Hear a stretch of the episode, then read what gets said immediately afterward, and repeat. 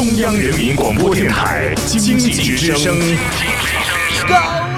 掌门笑傲江湖，纷繁江湖。独骑笑傲，笑傲江湖，我是高丽。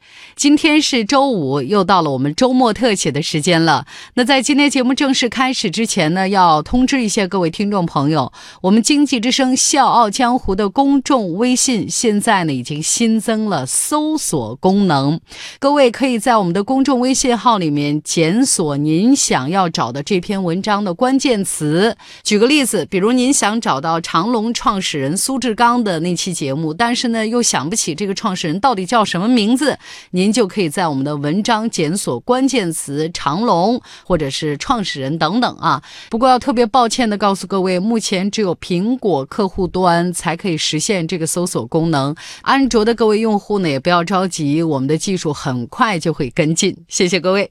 闲言少叙，笑傲江湖好戏开始了。纷繁江湖，独起笑傲，高丽掌门。笑傲江湖，敬请收听。二零零七年，那是一个冬天，在纽约一个特别不起眼的跳蚤市场里面，大家正在叫卖着和交易着一些破旧的生活用品。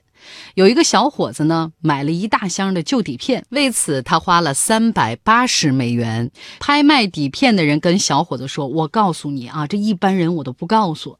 这个人呢啊，特别有名，他叫薇薇安·迈尔。他，我跟你说，他拍的那个东西，就一般人根本都拍不出来那个感觉。你真，我跟你说哈，你这三百八十美元，你花的特别值。这小伙子呢，满怀欣喜，把这一大堆的这个底片抱回家，然后在这个搜。索引擎里面搜索了这个名字薇薇安·迈尔，结果没有任何信息。小伙子心想：啥也不要说了，肯定是被骗了。很显然，这并不是一个出名的摄影师。小伙子虽然很沮丧，但是心想呢，这反正都已经买回来了，你就啥也别说了，收着吧。然后他把这些破旧的底片扫描进了电脑。当这些照片打开的时候，小伙子惊呆了。他把两百多张照片传到网上，这些。些精彩的照片感动了无数的网友，所以小伙子决定要找到这个薇薇安·迈尔。他在网上找了个遍，终于找到一个消息，说薇薇安·迈尔就在前几天去世了。好奇心非常旺盛的小伙子沿着一个线索找到一个可以联系的地址。当他打通电话，对方却告诉他说：“薇薇安·迈尔是我们家的保姆。”他刚刚去世，还留下了一堆遗物，我正准备丢掉，太多了。小伙子把这些遗物收过来，在遗物当中，他发现了一个神秘的皮箱子，它被乱七八糟的胶带裹着。打开箱子，满满一箱子没有冲洗的胶卷，而这个名叫薇薇安·迈尔的神秘保姆的故事，也慢慢的浮出了水面。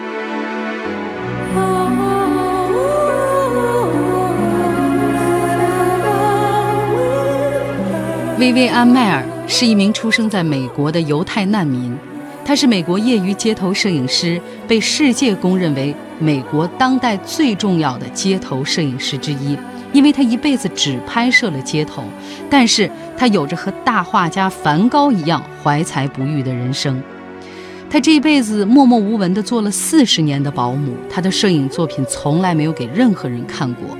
在去世之后，他留下了数以百计的没有冲洗的胶卷。直到二零零七年，我们刚才提到的那位小伙子发现了这一切，这位隐形摄影师的传奇故事才被人们重新提起。人们对薇薇安的印象是法国女人，虽然她出生在纽约，但是呢，总戴着一个有点过时的大檐帽，一头卷卷的短发，穿着宽大的袍子，走路大步流星。他的脖子上永远挂着一架禄来双反相机。从1956年开始，薇薇安就在芝加哥一些郊区做家庭保姆，这一做就是四十年。曾经有人问起过他的职业，他的回答是：“我是一个间谍。”其实这也算恰当，因为他有一双真实的眼睛，用他的禄来相机拍摄了超过十万张的照片。他的目光始终停留在街头，敏锐地捕捉取景，简单有力。流浪汉。情侣、孩子，包括那些人身上的胎记，甚至是垃圾桶里被丢掉的玩偶，都是他的拍摄对象。这里面当然也有他自己的好奇心，也有对普通人的怜悯之心和偶尔为之的幽默。很多人说他们并不了解薇薇安，因为每进入一个家庭，她的房间都是禁止他人进入，而当她走上街头，却可以轻易地接近陌生人，因为很多人对她毫无防备。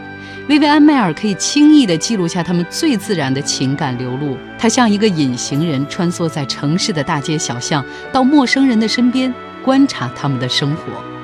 就是这样一个用作品震慑了所有人心灵的街头摄影皇后。她的晚年却是凄苦的。二零零八年，她在冰上摔倒，第二年就离开了这个世界。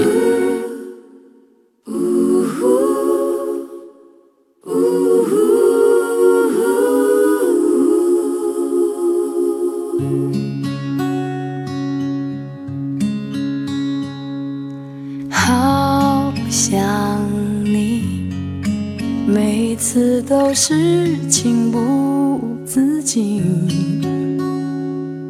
深呼吸，把思念隐藏在心底。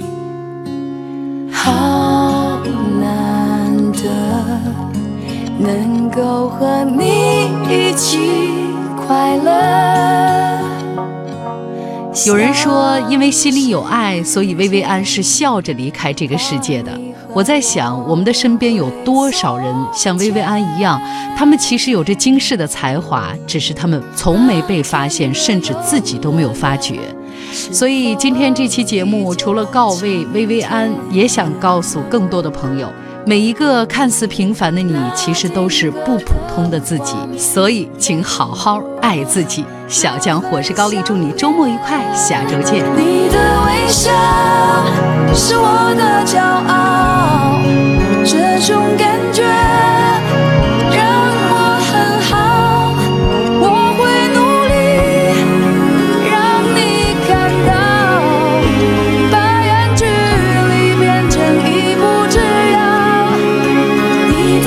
微笑像一种毒药每天想他想到睡着最后的结局不想知道管他幸福还是伤心。